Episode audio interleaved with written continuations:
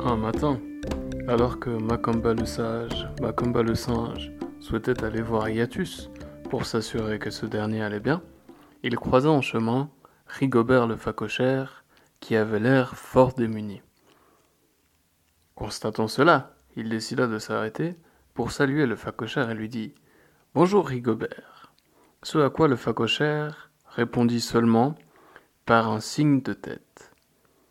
Alors Macamba comprit que quelque chose n'allait pas, puisque Rigobert était d'une nature très parlante.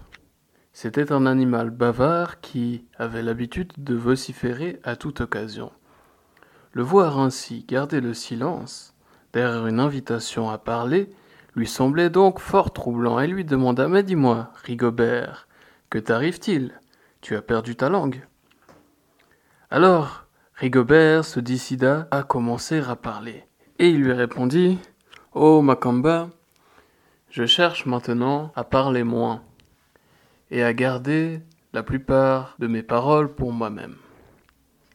Macamba lui demanda pourquoi, et Rigobert lui répondit qu'il avait discuté avec Nicomaque et que ce dernier lui avait dit qu'il lui fallait changer de façon de s'exprimer s'il voulait connaître davantage de succès personnel.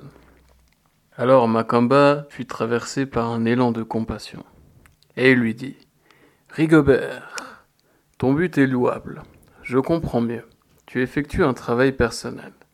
Cependant, se vaincre soi-même et des mauvaises habitudes que l'on a depuis fort longtemps est un processus qui peut prendre du temps. Si tu ne parviens pas à trouver le succès personnel.